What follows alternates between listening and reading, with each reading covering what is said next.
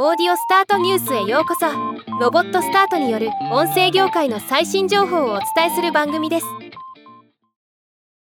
エジソンリサーチが2023年第3四半期のシェアオブイヤーデータを発表しました。今日はこのレポートを紹介します。このレポートは13歳以上のアメリカ人がオーディオに費やす時間を調査したもので1日あたり平均4時間11分を費やしているとのこと。またこの平均時間はほぼ10年前から大きな変動がないこともグラフから読み取れます。2020年の3時間44分が最低値ですが2021年から増加傾向に戻っています。エジソンリサーチはこのレポートについて。